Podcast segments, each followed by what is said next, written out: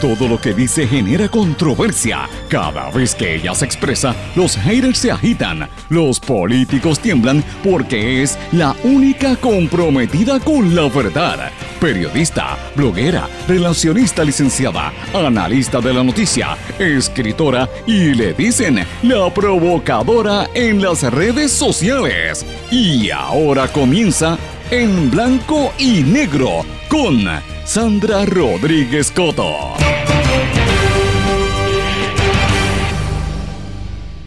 Estamos listos para la tormenta. En Ocean Park, en Loíza, Rincón y en otras costas, la gente está bien preocupada. Bienvenidos a su programa en blanco y negro con Sandra para hoy, jueves 15 de septiembre de 2022. Les saluda Sandra Rodríguez Coto. Viene mucha lluvia y vientos de alrededor de entre 35 y 45 millas por hora cuando estamos casi al, al filo de rememorar y recordar aquel fatídico 20 de septiembre de hace cinco años cuando pasó el huracán María y por ahí viene la tormenta Fiona. ¿Estamos preparados? Mucha gente entiende que no. Anoche hubo una reunión en el cuerpo de ingenieros y terminó caldeada ante las propuestas para atender la erosión en Ocean Park. La gente sigue haciendo reclamos y el gobierno federal dice que hay ideas preliminares, las mismas que presentaron hace dos años, como incluir poner muros, realimentar las playas con arena o duna o sencillamente no hacer nada en el litoral.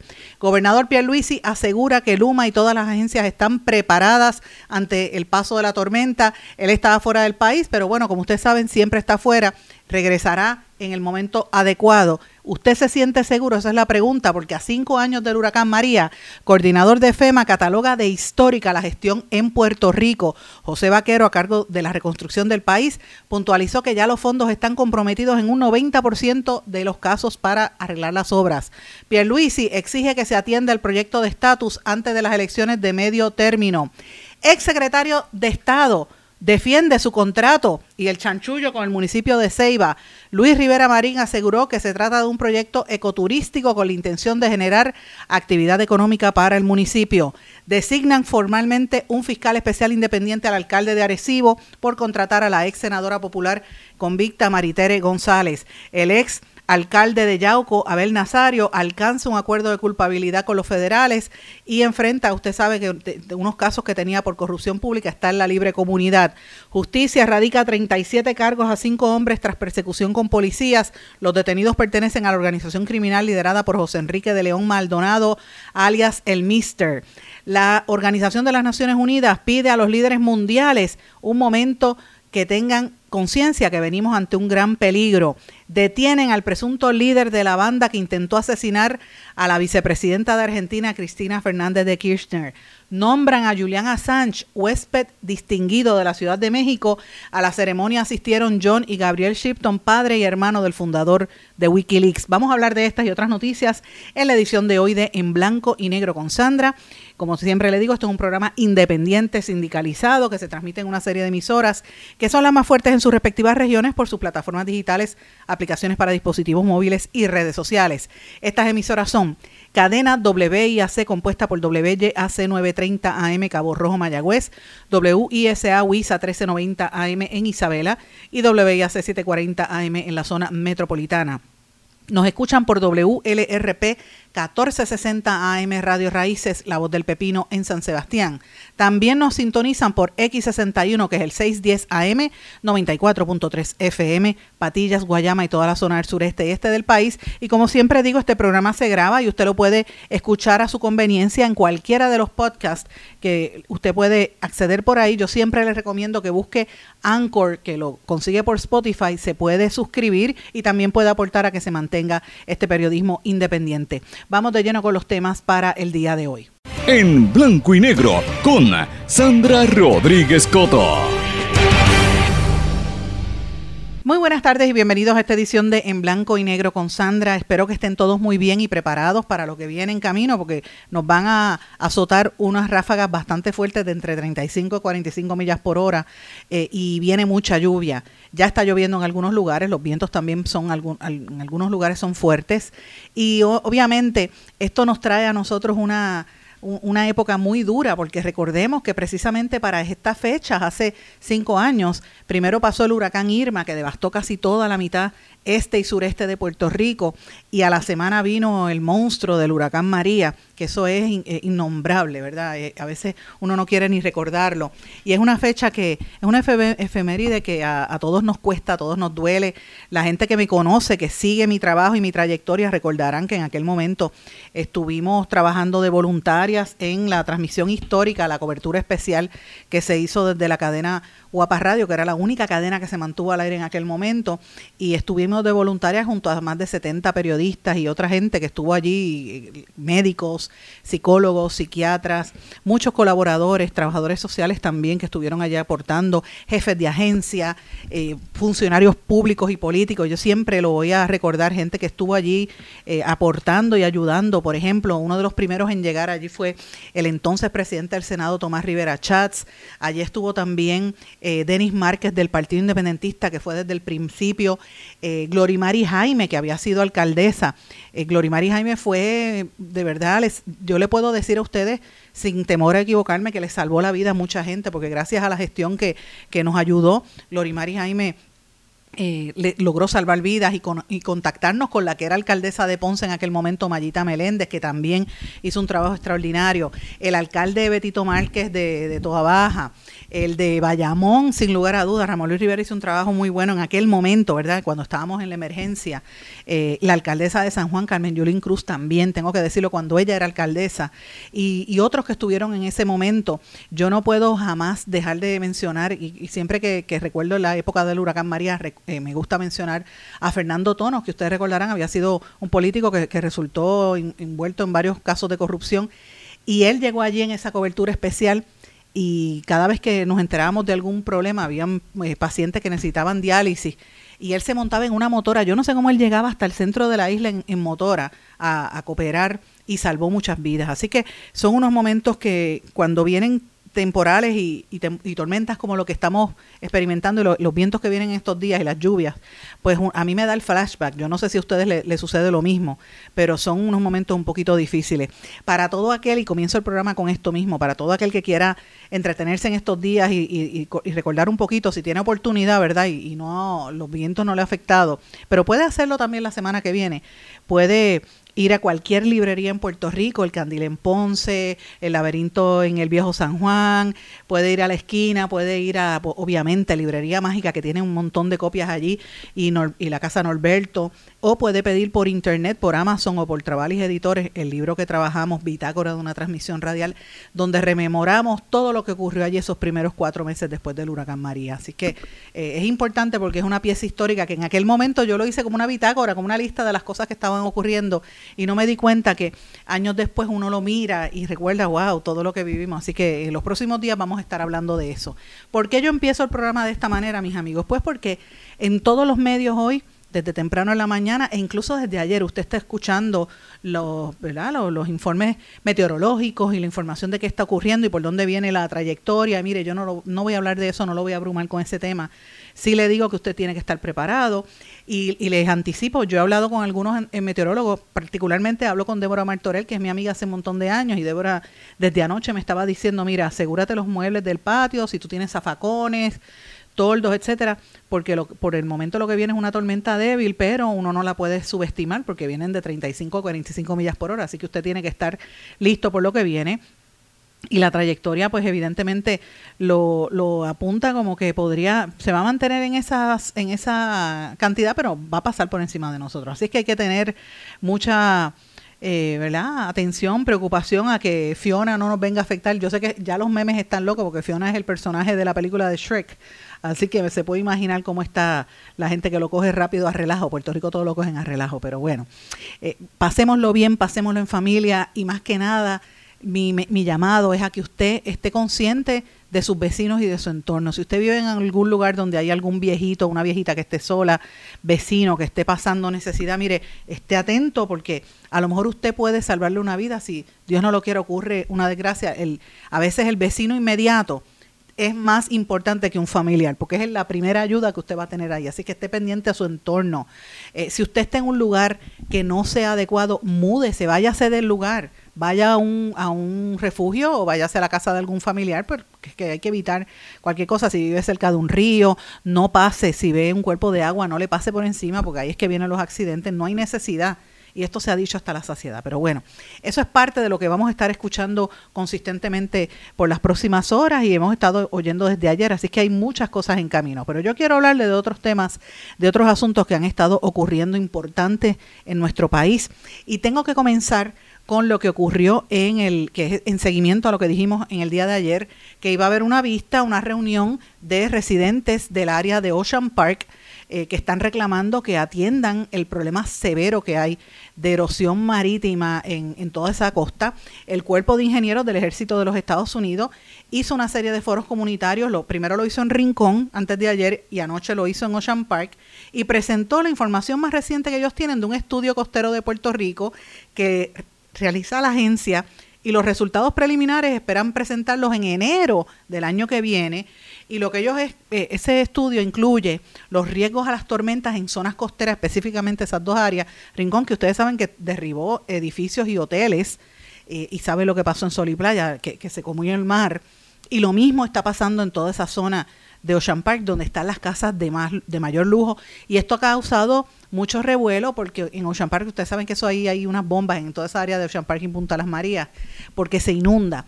Y en esa zona vive mucha gente con alto poder adquisitivo, incluyendo, por ejemplo, mi ex jefa María Luisa Ferrer Ángel y el marido, que ellos son, eh, ella es dueña, una de las dueñas del periódico El Nuevo Día y Primera Hora, así que son gente de mucho, nieta del ex gobernador Luis Ferrer, imagínense, de gente de mucho poder. Y, y obviamente su casa está siendo afectada por esta situación. Así que esto no, no discrimina con clase social ni nada por el estilo, pero la gente está bien molesta porque el cuerpo de ingenieros lleva dos años prácticamente diciendo lo mismo. Y cuáles las reuniones era para presentar un plan de trabajo y un borrador que es prácticamente lo mismo que se había presentado en el año 2020. Y yo tengo que decirle que mucha de la gente que estuvo allí estaba completamente indignada, completamente molesta por lo que lo, que trascendió en esa eh, verdad en esa discusión. Y yo quiero compartir con ustedes parte de lo que se discutió en esa presentación que hizo ayer eh, un portavoz del cuerpo de ingenieros en la, en la iglesia Union Church allí en, en, ¿verdad? en Punta Las Marías. Y el que está hablando es Milán Mora que es el, el jefe de la, de la División de Recursos eh, Del distrito de Jacksonville, donde, a donde reporta esta parte del Cuerpo de Ingenieros de los Estados Unidos. Esto fue parte de lo que él dijo. El estudio de las costas de Puerto Rico empieza con las preocupaciones expresadas por el Departamento de Recursos Naturales y Ambientales al Cuerpo de Ingenieros acerca de la erosión costera. Al menos 16 huracanes importantes han dañado gravemente la infraestructura en el área desde 1893. Con dos huracanes que todavía están en la mente, María y Irma. Estas medidas son soluciones potenciales y que luego se podrían implementar. Estas medidas pueden ser estructurales, no estructurales y medidas basadas en la naturaleza que están destinadas a imitar las características naturales. El cuerpo de ingenieros tiene que evaluar cada una de las propuestas individualmente o combinaciones de ellas. Lo repito, son solamente una propuesta al momento. En el primer gráfico de la izquierda pueden ver los problemas en el segmento de Ocean Park. En primer lugar, los daños significativos se concentran en dos puntos de área. Bajas que permiten la entrada de agua causando la inundación costera. Las flechas azules muestran las áreas. Una de estas es el Parque Barbosa y la otra es Punta Las Marías. También vemos daños por erosión y ataque de oleaje. La erosión y el ataque del oleaje resulta en tres alternativas. La primera es ninguna acción que siempre se considera en cualquier estudio del cuerpo de ingeniero. La segunda, muros en dos lugares mostrados en blanco en la gráfica de la izquierda, de la E10 a la E19 y la R14. Esto sería para reducir el riesgo de inundaciones costeras y erosión. Como les dije, eso fue parte de lo que trascendió ayer en esa vista eh, o esa reunión que hubo más bien de representantes del cuerpo de ingenieros donde tuvieron que, ¿verdad?, contestarle preguntas de mucha gente. Hubo unos altercados, hubo una gente que hizo unas preguntas muy fuertes, pero yo quiero que ustedes escuchen reacciones de algunas de las personas. Uno de estos es eh, Amaury Rivera, líder comunitario, que ha estado múltiples veces en este programa, donde él pues habla un poquito sobre cómo fue que ellos eh, reaccionaron al ver esta propuesta del, del cuerpo de ingenieros. Estamos, este, luego de haber participado en este evento esta noche, eh, era importante venir. Ahora están en pregunta y respuesta. Y estoy con Manuel. Manuel, dame tu opinión de cómo lo viste. Coincido en muchas de las cosas que se han dicho aquí. Esto viene, se ha alargado demasiado dos años después vienen con un estudio muy similar al que nos presentaron hace dos años, diciéndonos que van a tardar otros dos años para empezar a construir. Después de dos años más, yo creo que necesitamos algo más concreto. Si se fijan, eso es parte de lo que, lo que dice este residente y, y, a Mauri Rivera en el audio. Tuve que pararlo porque la gente empieza a aplaudir y no se escucha bien. Pero realmente lo que le está diciendo es que hace dos años, cuando se habló de esto originalmente, eh, le, venían con las mismas promesas que quizás si hubiese actuado el cuerpo de ingenieros y el gobierno de los Estados Unidos hace dos años, se hubiese evitado un poco lo que está ocurriendo allí. Y ahí hay un elemento del cual nadie quiere hablar y es que tienen que tumbar algunas casas. Probablemente eso va a pasar, van a tener que hacerlo o quizás esa sería la alternativa. Es radical es fuerte, nadie quiere que le, que le tumben una propiedad y menos en un área tan lujosa como es Ocean Park y como es este Punta Las Marías, las casas allí son carísimas, pero si el agua está entrando ya, esto es cuestión de ponerle una curita y un parcho porque esto va a continuar y eso es así en todas las partes de este litoral norte de Puerto Rico. Bueno, en fin, pasaron muchas cosas en la reunión de anoche. Yo he tenido la oportunidad de conversar con varias de las personas que estuvieron allí y el consenso entre toda la gente con quien yo he conversado es que la presentación del cuerpo de ingenieros fue pobre porque fue una repetición de lo que habían hecho hace dos años, no fue nada grande y, y la gente esperaba algo más porque el agua ya está entrando. Y, y yo le voy a decir algo, si ahí no tumban unas residencias, porque eso es lo que eventualmente va a pasar, por más que pongan piedras, la realidad es que eso será por, por como un parcho, un parcho, como si ponerle una curita a una herida que está botando sangre, mire, pues es la misma situación porque el nivel del agua sigue subiendo y no se prepararon unas áreas para aguantar el impacto de lo que viene con la fuerza que viene el mar eh, y, es bien probable de que si no actúan ahí, el agua va a llegar, olvídate, no, yo le digo que arropa todo lo que es Ocean Park y, Punta Las Marías y es capaz de llegar hasta Residencial Lloren Torres y a la Valdoriotti. Hasta allá va a llegar el mar. Y de hecho los mapas que yo he visto lo contemplan. Por eso es que se habla de que el aeropuerto Luis Muñoz Marín está mal ubicado. Ese aeropuerto, mi abuelo Esteban siempre me contaba que abuelo trabajó en, en, esa, dirigiendo esa obra y él, él dijo que estuvieron más de casi tres años solamente rellenando un, pantanal que había allí, que eran, eh, ¿cómo se llama? El, el mogotes, y, eh, perdón, eh, ¿cómo se llama? Eh, mangles, unos manglares que habían allí grandísimos y unos unas plantaciones amplias de, de, de, palmas de cocos que había en toda esa área donde están ahora todos esos edificios de Isla Verde. Eso eran árboles y árboles de coco hasta allá abajo y, se combinaba con unos manglares. Eso me lo narraba mi abuelo y me dijo que estuvieron más de tres años rellenando y que hubo gente que murió porque el agua lo seguía succionando, como eso es como si fuese eh, arena movediza. Imagínese tantos años para rellenar, para poder hacer esa pista del aeropuerto.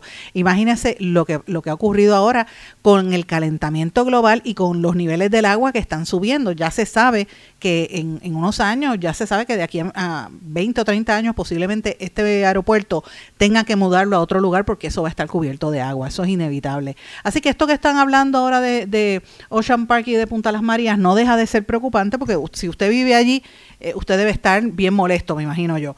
Eh, pero yo quiero que ustedes escuchen cómo reacciona la gente, porque este señor, y ustedes lo escucharon, el del cuerpo de ingenieros hizo esa presentación bien, bien bonita y lo más este proper posible posible, pero la gente no se lo aguanta, ya la gente eh, lo deja incluso hasta en ridículo porque la gente se ha preparado y está educada. Escuchen parte de lo que trascendió ayer. Bien, mi pregunta es la siguiente. Ustedes han hecho un estudio, ¿verdad? De acuerdo a la marejada, ¿cuánto es el tiempo de vida útil de ese muro?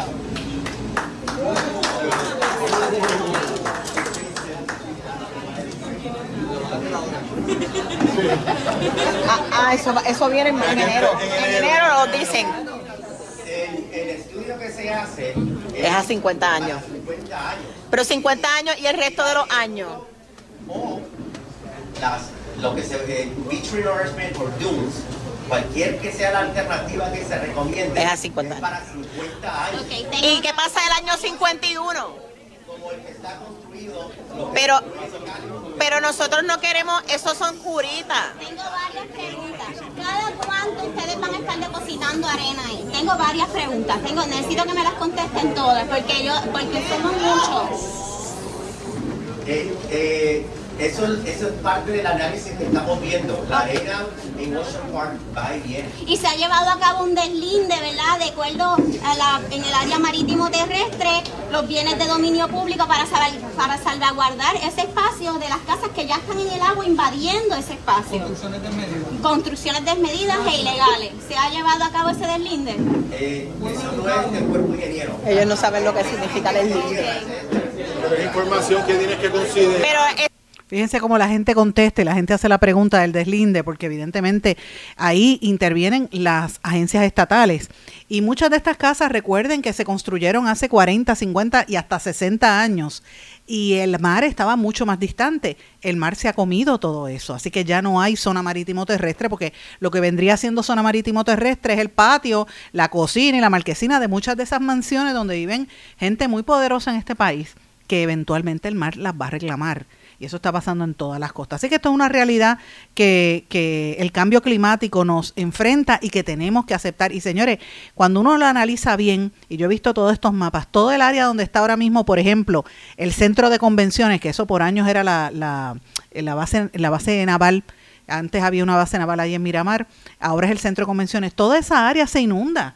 De aquí a unos años eso va a pasar en la medida en que no se proteja el ambiente y se siga calentando el, nuestro planeta. Así que estas son unas realidades que nos afectan directamente a todos los puertorriqueños, a algunos más específicamente que a otros. En este caso son gente de, mucho poder adquisitivo y gente rica que llevan dos años esperando que le hagan lo mismo que le han hecho comunidades que están esperando eh, eh, mucho más tiempo que los ayuden, como Río Grande, como el, municipio de Loíza, Barceloneta e incluso lo que está pasando en Rincón. Así que veremos a ver qué va a pasar al respecto, pero fue bien candente esa vista eh, ¿verdad? Esa reunión comunitaria que ocurrió anoche en Ocean Park. Y mientras eso acontecía, el gobernador estaba fuera de Puerto Rico y algunos de los principales líderes del Partido Nuevo Progresista estaban en Washington.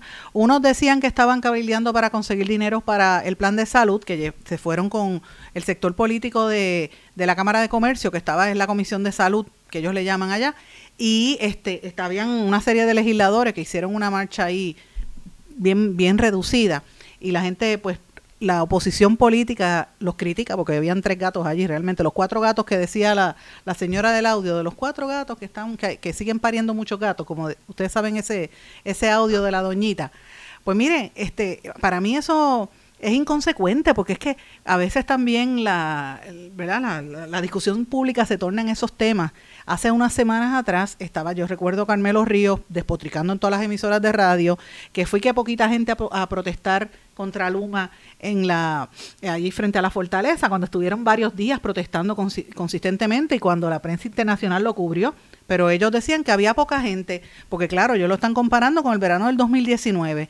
Entonces ahora los opositores se burlan de que fueron tres gatos a la marcha en Estados Unidos, pero mire, vamos a ser honestos también, ¿quién va a estar allá?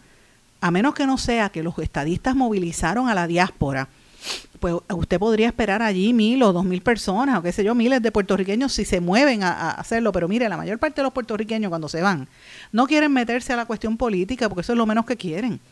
Y no están activos. El PNP ha gastado millones de dólares en estos supuestos cabilderos por la estadidad y dígame qué han hecho ellos por el país o qué han hecho ellos por adelantar la estadidad. Mire, Francamente, no mucho. Así que no había que esperar para saber que iba a haber poca gente en ese evento. El gobernador estaba en ese evento ayer y él, eh, como parte de las expresiones que hizo, a mí me coló en la mente algo que él dijo que me dejó pensando, me recordó cuando él habló de los carros estartalados y, y, cuando él dijo acostúmbrense, pues mire, lo mismo nos dijo ayer que eh, Peluma está y todas las agencias de gobierno están preparadas ante el posible paso de la tormenta. Yo le pregunto a usted que me está escuchando, si usted cree que el Luma está preparado para este paso de la tormenta, dígame usted si se siente seguro de que el Luma esté a cargo del sistema eléctrico de nuestro país. O es que ya no tiene luz para ni siquiera escuchar lo que nosotros estamos diciendo, porque eso es lo que sucede, es la realidad. Yo no quiero descartar, ¿verdad?, que hay gente eh, importante, gente muy comprometida que trabaja en Luma y que trabaja en las agencias de gobierno. Por ejemplo, yo siempre destaco a Nino Correa, que es un ser humano extraordinario y, muy comprometido y trabaja y todo el mundo lo quiere, no importa la administración política. Y de hecho fue hasta víctima un poco de persecución bajo el gobierno de Wanda Vázquez, no lo olvidemos. Pero eh, Nino Correa, Correa es, un, es un fajón y todo el mundo sabe que él trabaja en emergencia pero eso no es lo que se necesita necesariamente. Aquí lo que se necesita es que también haya servicio eléctrico para que la gente no pierda la vida, sobre todo la gente que necesita máquinas. Y estas expresiones que hizo el gobernador en nada tranquilizan a uno, se lo digo con toda franqueza.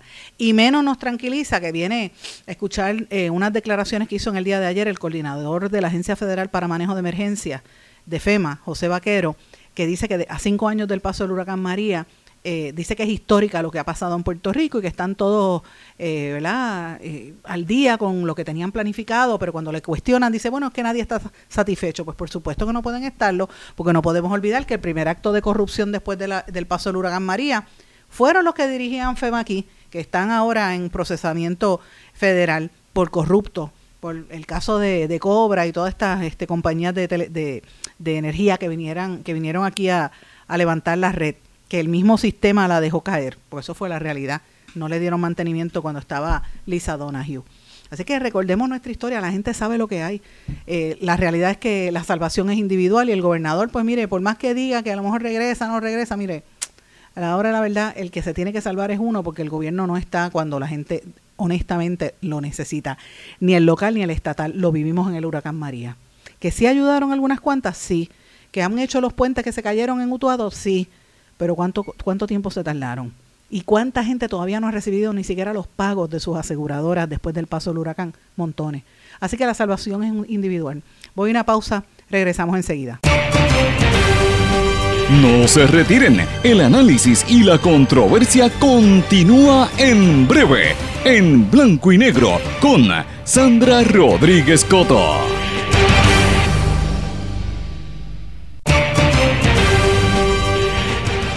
Ya regresamos con el programa de la verdad, en blanco y negro, con Sandra Rodríguez Coto.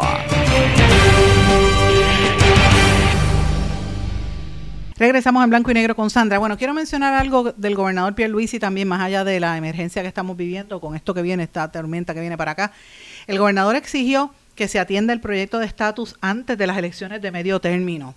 Y él sigue hablando con el tema del estatus y él hizo un llamado a que los congresistas se unen en apoyo del, del proyecto de la casa de la Cámara de Representantes el 8393 para que lo bajen a la votación. Usted sabe que eso lo tienen allí aguantado, es bien probable que ese proyecto quede en nada.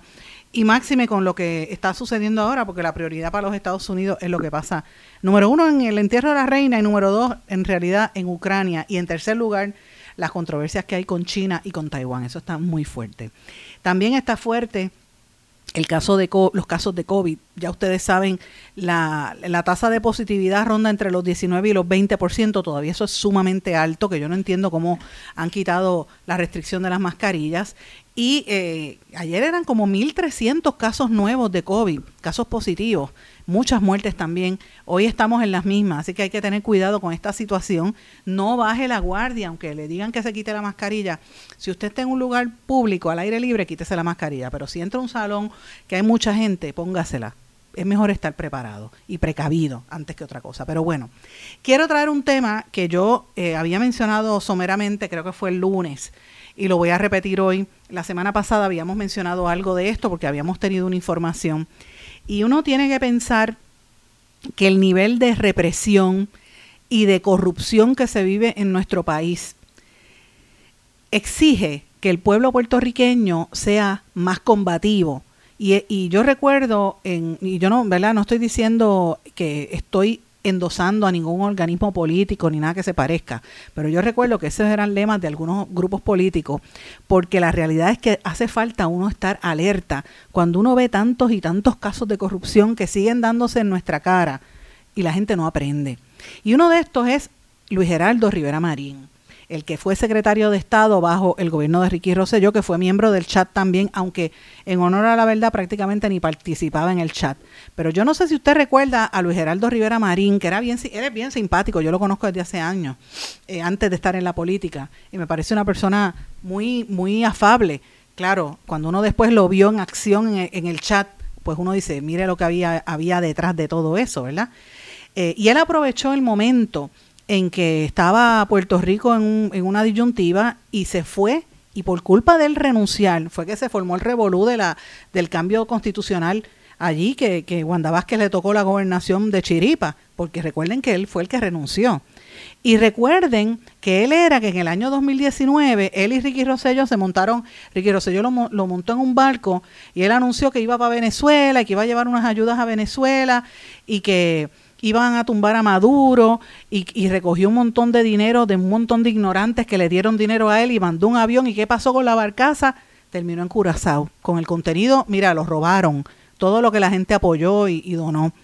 Rivera Marín era amigo y es amigo íntimo del grupo del ex gobernador Luis Fortuño y que cuando ganó, la, la, gobernación en el año 2012 lo nombró secretario del DACO, recuerden de eso, y también él estuvo en turismo y después volvió en el 2017 con Ricky Rosselló como secretario de Estado hasta que huyó en el 2019 porque sabía lo que venía. Y después de la fatula eh, intento de invadir Venezuela, mire, se tuvo que ir escondido. Recuerden que esa, eso fue una vergüenza antes del verano del 2019 en toda la prensa internacional donde entrevistaban, me acuerdo a CNN que lo entrevistó y él hablaba de, de cómo él iba a invadir Venezuela. Mire esto, yo no sé en qué, en qué planeta él vivía.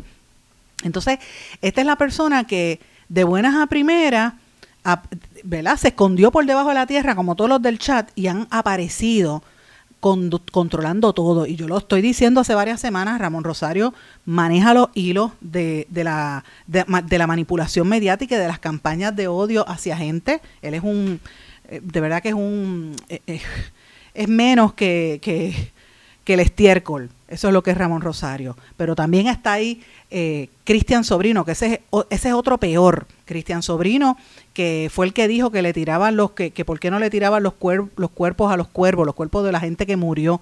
¿Ustedes recuerdan eso? A mí eso jamás en la vida se me va a olvidar. Y lo mismo también, eh, eh ¿cómo se llamaba aquel? Este,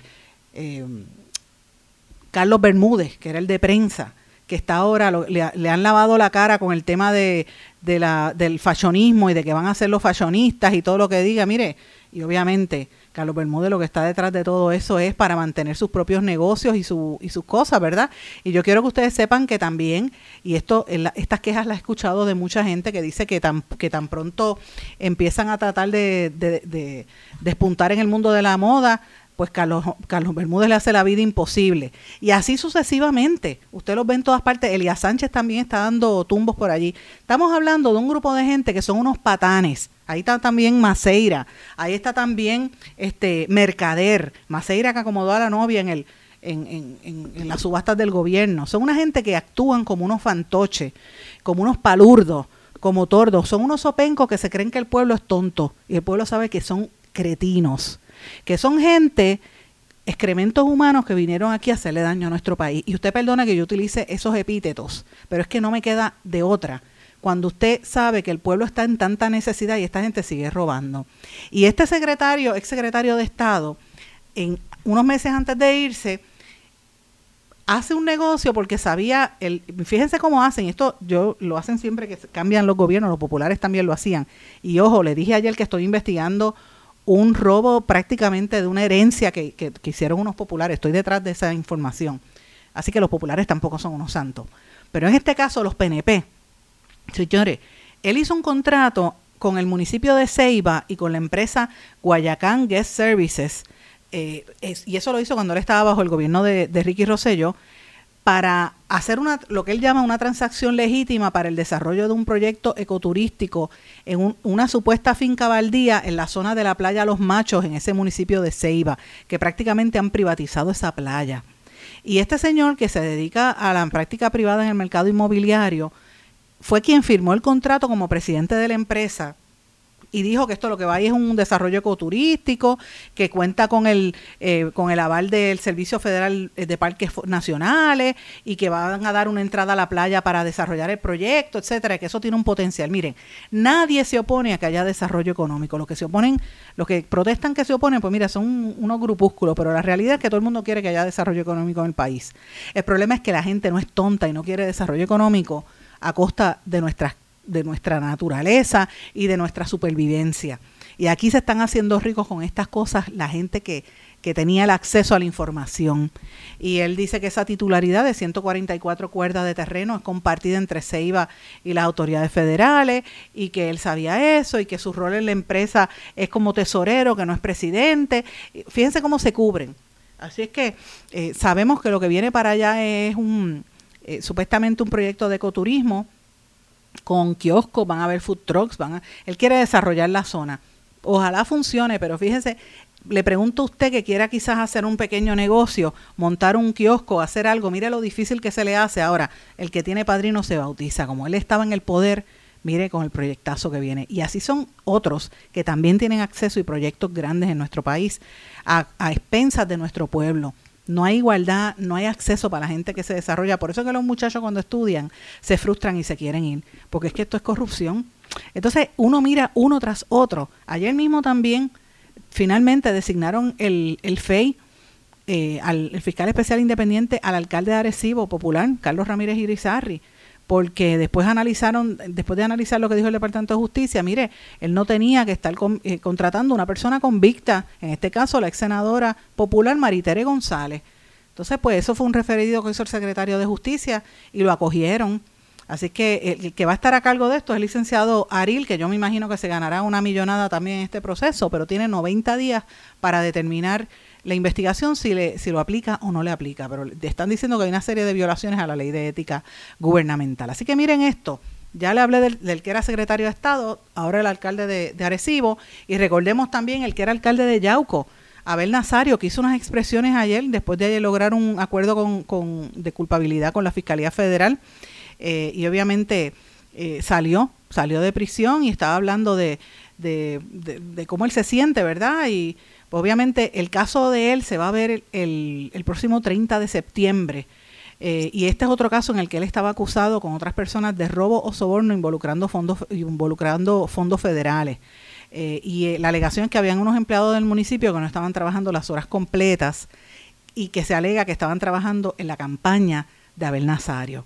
Y de ser hallados culpables, pues podría encontrar una pena de hasta 10 años de cárcel y una multa de 250 mil y después del acuerdo con los federales, pues eso va a quedar a, discreción de la juez qué va a pasar con Nazario. Recuerden que él había sido culpable, había sido hallado culpable en otro caso anteriormente, que fue un caso eh, de, de, radical documentos falsos y, fraude electrónico, en un esquema en el que participó mientras era alcalde de Yauco y en el que le pagaban unos salarios incorrectos a los empleados para coger esos fondos para otras cosas que él utilizaba. Así que este caso todavía está en apelación en, en Boston, pero eh, es otro ejemplo más de hasta dónde llega el nivel de corrupción. Y uno escucha a esta gente, mire, y Abel Nazario a mí me cae súper bien, lo conozco hace muchos años, desde antes de que estuviese en la política electoral, porque él era estudiante de la Interamericana Metro, donde estudiaban mis hermanos y mis primos, y desde esa época, cuando era jovencito, ya uno lo conocía, y después como entró como legislador y después como alcalde, y era muy activo y una persona muy simpática, muy, muy accesible,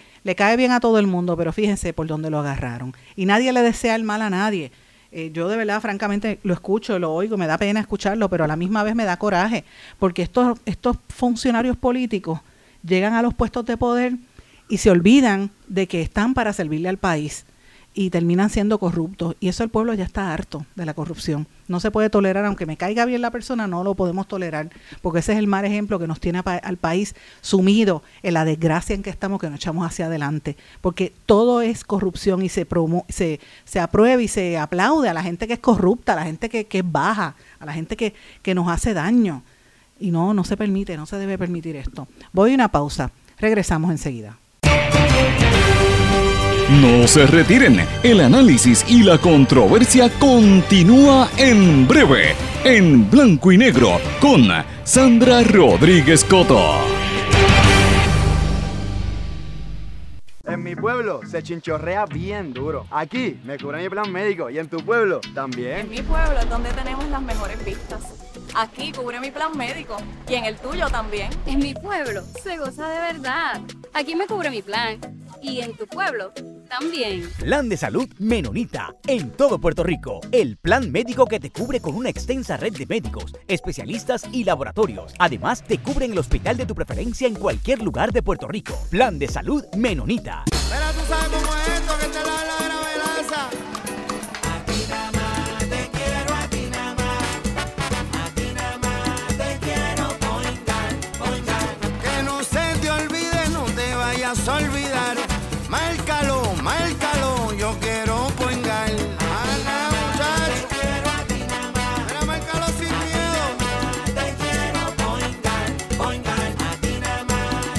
yo quiero Point Guard.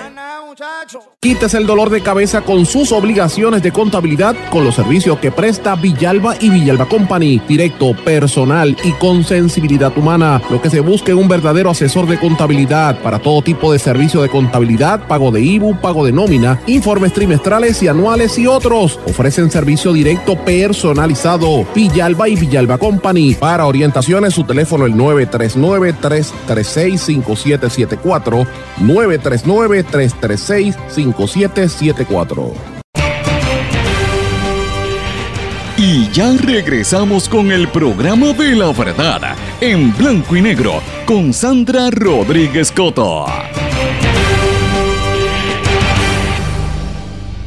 Regresamos a esta parte final de En Blanco y Negro con Sandra. Bueno, mis amigos, el Departamento de Justicia radicó 37 cargos a cinco hombres que fueron arrestados al huir de la policía por una infracción de tránsito, lo que dio a inicio a una persecución en toda el área de Trujillo Alto, que está súper caliente desde que quedaron sin alcalde y todo el lío que ha habido allí en, Trujillo Alto. La situación está bien caliente.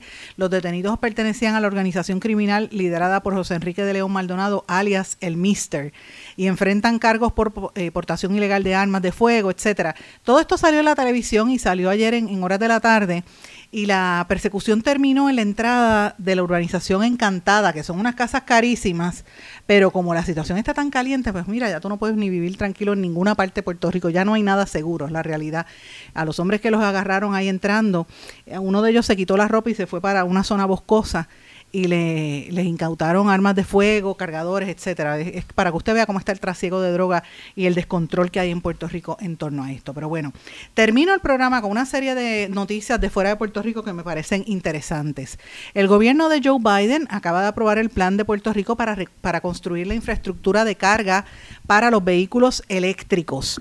Esta aprobación va a liberar 4.9 millones de dólares asignados a Puerto Rico para que se puedan invertir en, en, ¿verdad? en la construcción de estos sitios donde se cargan los carros eléctricos. Para la, la, idea es que se dejen de consumir tantos carros, de utilizar carros que sean de gasolina y se prefieran los eléctricos. Ahora, eh, esto es un tema que en Puerto Rico apenas está ahora pro, eh, proliferándose y mm, hay algunos lugares, sobre todo si usted vive en apartamentos, que no hay donde cargarlo, los sitios donde carga el carro. Hay algunos lugares donde eh, hacen unos cargadores públicos, pero que el que al, eh, la, la, gente que tiene el carro eléctrico tiene como que pagar eh, un fee para, para conectar el carro eléctrico y, y si, se, y, y tiene que ciertos momentos del día, si no lo hace a cierta hora, pues pierde su turno y de lo contrario pues tiene que pagar más. Y eso pues yo creo que me parece que está bien porque es un costo que en el que tiene que incurrir el edificio, ¿verdad? Cuando viven en, en edificios así que son apartamentos.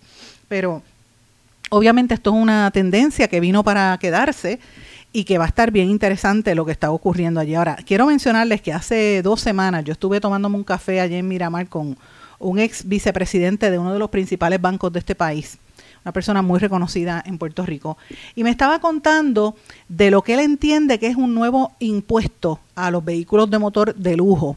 Y es que cuando usted va a comprar un carro, ahora los dealers les petan de 5 mil pesos para arriba si el carro es eléctrico, y aquí no han hecho un arbitrio para eso, se supone que sean más económicos, con todo eso son económicos, los carros de lujo, los BMW, los, la- los Range Rover, de hecho fue Range Rover la, el, que, el que empezó eso en Puerto Rico, y hay vehículos que cuando usted va a pagar ese supuesto arbitrio, que no es un arbitrio, le ponen un, un costo por el dealer, el costo le eleva a 20, 27 mil, 30 mil dólares el costo del carro. Estamos hablando de los carros que son de más de 100 mil dólares para arriba, que, que solamente los millonarios pueden comprarlo. Y usted dirá, ah, pues que lo paguen. No, no, no, pero es que también hay carros que son, ¿verdad? Tamaño promedio. Así es que si usted va a comprar un carro que es relativamente económico y es eléctrico, verifique cuando usted lo va a pagar que no les estén empetando un costo adicional por el dealer, que eso es bastante injusto, porque no lo tiene que pagar si el carro es de gasolina. Y yo creo que eso, si no hay arbitrios para eso, pues miren, los dealers no deben estar haciendo ese costo adicional. Ese es un tema importante.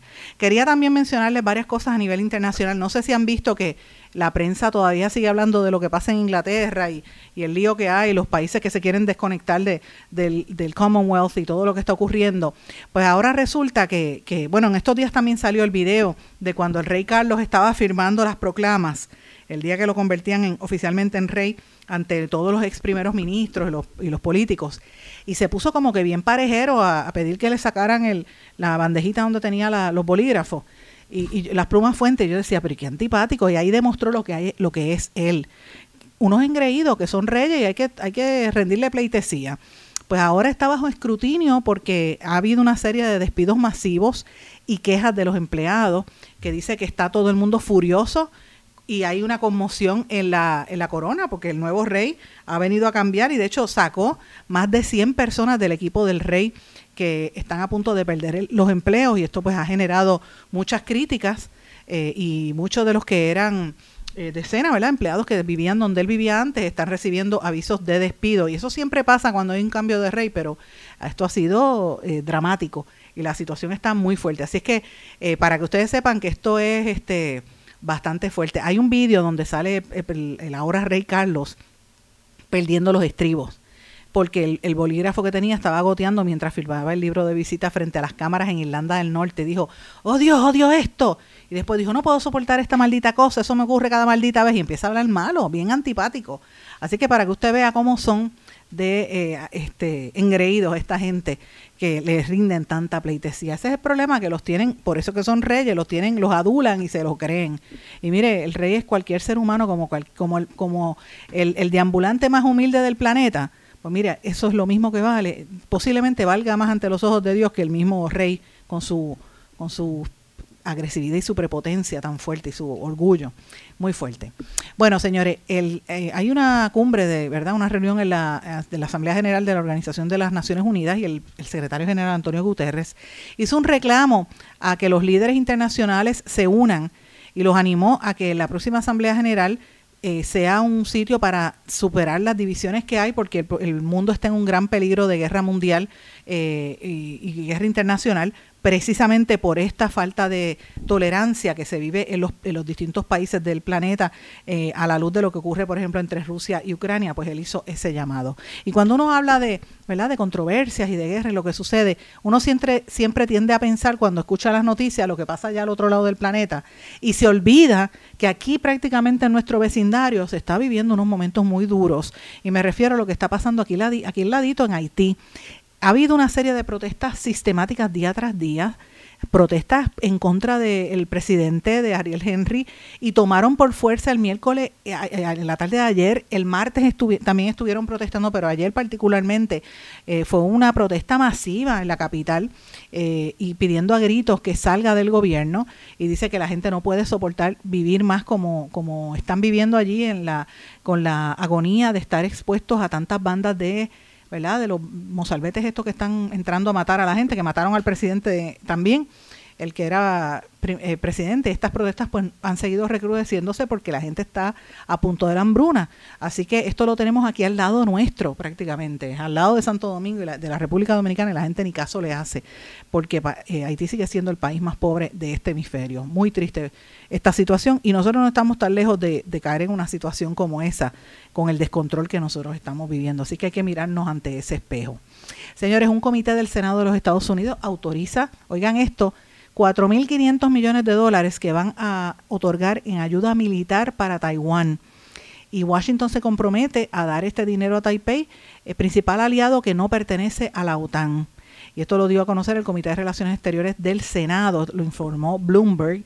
Y esto, pues, obviamente, ya usted sabe que levanta las sospechas en China, que no quiere que reconozcan a Taiwán como una nación independiente. Y ahí es que viene otra vez el- la, la polémica. Y esto sigue eh, eh, prendiendo la mecha en la pelea entre Estados Unidos y China, señores. Y por ahí es que podría surgir algo muy grande. No sé qué le pasa al gobierno de, de Joe Biden haciendo este tipo de cosas. Una situación bastante fuerte. La medida fue aprobada con 17 votos a favor, 5 en contra el senador demócrata Robert Menéndez, que es el que preside el comité y fue el que eh, patrocinó este proyecto de ley, dijo que el, el Poder Legislativo estadounidense debe tener claro a qué se enfrenta y dijo que no se está buscando la guerra con China, sino ayudar a Taiwán. Ajá, Pepe, eso es lo que nos lo vamos a creer nosotros. Increíble por demás. Señores, en Argentina, ustedes saben que trataron de matar a la, ex- a la vicepresidenta Cristina Fernández de Kirchner, pues ayer la policía detuvo a un hombre señalado como el presunto líder de la banda que intentó asesinarla. Se trata de Gabriel Carrizo, eh, uno de los vendedores de copos de al- algodón de azúcar, que es, es uno de los que también estaba con los otros detenidos, que han, habido más de uno, así que veremos a ver qué es lo que hay en, ese caso. Eh, obviamente, la vicepresidenta se presentó como querellante de una causa, ya le radicaron el caso el pasado 27 de agosto. Cerca de Argentina, me refiero a lo que está pasando en Brasil, el 2 de octubre se enfrentan dos grandes de la política, dos líderes muy fuertes, totalmente opuestos en Brasil, eh, Lula y Bolsonaro. Y esto es interesante lo que estamos viendo allí, porque recuerden que Bolsonaro era como una versión suramericana de lo que era Trump, pero un poquito más radical que Trump y, muy abierto en, su, en su odio a ciertos sectores marginales como los indígenas. Por eso es que ha permitido la destrucción tan grande del Amazonas. Odio, odio también a las comunidades eh, afrodescendientes, odio también a los homosexuales y se amarró con los evangélicos, eh, ¿verdad? Más que nada lo- los, pentecostales que le, le ayudaron en su campaña y con el tiempo los mismos evangélicos fueron dejándolo porque se dieron cuenta de, de las actitudes de Bolsonaro. Entonces, Luis Ignacio Lula da Silva regresa después de haber estado convicto por un tiempo, sea que en Brasil los meten preso a todos, Eh, siempre el, el opositor mete al otro preso. Es una, es una cosa bien terrible, pero tiene un arraigo grande en el pueblo, así que es bien probable que salga electo. Eh, y obviamente pues son dos colosos en dos sectores, extrema derecha y extrema izquierda. Veremos a ver qué va a pasar allí. Eh, las encuestas dicen que Lula está al frente, que tiene cerca de un 5% por encima de, de Bolsonaro, pero bueno, uno nunca sabe hasta que llegue el día de las elecciones. Lo, lo planteo porque es un tema que me parece que va a estar bien interesante. Y termino el programa con un tema de periodismo otra vez y, voy a hablar específicamente del fundador de Wikileaks, Julian Assange, que yo me rehuso a ser parte del complot mundial de, silenciarlo. No creo en las campañas de cancelación porque no es correcto. Cuando la gente trata de decir la verdad, lo silencian. Y yo este, miro lo que le pasa a él y me da una pena terrible. Un hombre que provocó que todos los medios del planeta tuvieran portadas por lo que revelaron en los Wikileaks. Ahora lo han dejado solo prácticamente. Y el gobierno de México está respaldándolo. La jefa de gobierno de la Ciudad de México, Claudia Sheinbaum, nombró el miércoles huésped distinguido de la capital al fundador de Wikileaks, Julian Assange, que está todavía encarcelado en el Reino Unido. Y le dieron las llaves de la ciudad porque si él logra salir de esta situación y no lo extraditan a Estados Unidos, podría irse a vivir a México. Así que me parece interesante este planteamiento. Las llaves las recibió su papá y su hermano eh, que están de visita en México por pedido específico del presidente Andrés Manuel López Obrador y pues vamos a estar viendo una serie de eventos de situaciones que van a estar ocurriendo durante el día de hoy referentes a, a la vida de este periodista cuya vida está en extremo peligro y si lo extraditan pues evidentemente eh, va, va a vivir mucho peor. Eh, dicen que lo, lo tienen ya, el, el encierro en solitaria lo tiene loco. Así es que ojalá que pues logre superar esta situación. Un periodista que simple y llanamente lo que hizo fue revelar información de, de los crímenes que estaban ocurriendo por parte de los distintos gobiernos, incluyendo el de los Estados Unidos. Mis amigos, con esto me despido. No sin antes desearles a todos que pasen muy buenas tardes y que se cuiden, que se protejan y esperemos que pasen estas lluvias, que no sea nada, eh. Que nos afecte a todos como, como pueblo, pero usted sabe que si está en un área vulnerable, busque ayuda a tiempo, no lo deje para última hora. Eh, que pasen todos muy buen fin de semana, nos volvemos a encontrar aquí en otra edición más de En Blanco y Negro con Sandra será hasta entonces. No, hasta entonces no, mañana va a haber programa. Pero bueno, si, si pasa cualquier cosa, pues por lo menos me despido con antelación. Estén pendientes también al podcast. Será hasta entonces. ¿Se quedó con ganas de más? Busque a Sandra Rodríguez Coto en las redes sociales o acceda a en blanco y negro.blogspot.com porque a la hora de decir la verdad solo hay una persona en la cual se puede confiar. Sandra Rodríguez Coto en blanco y negro.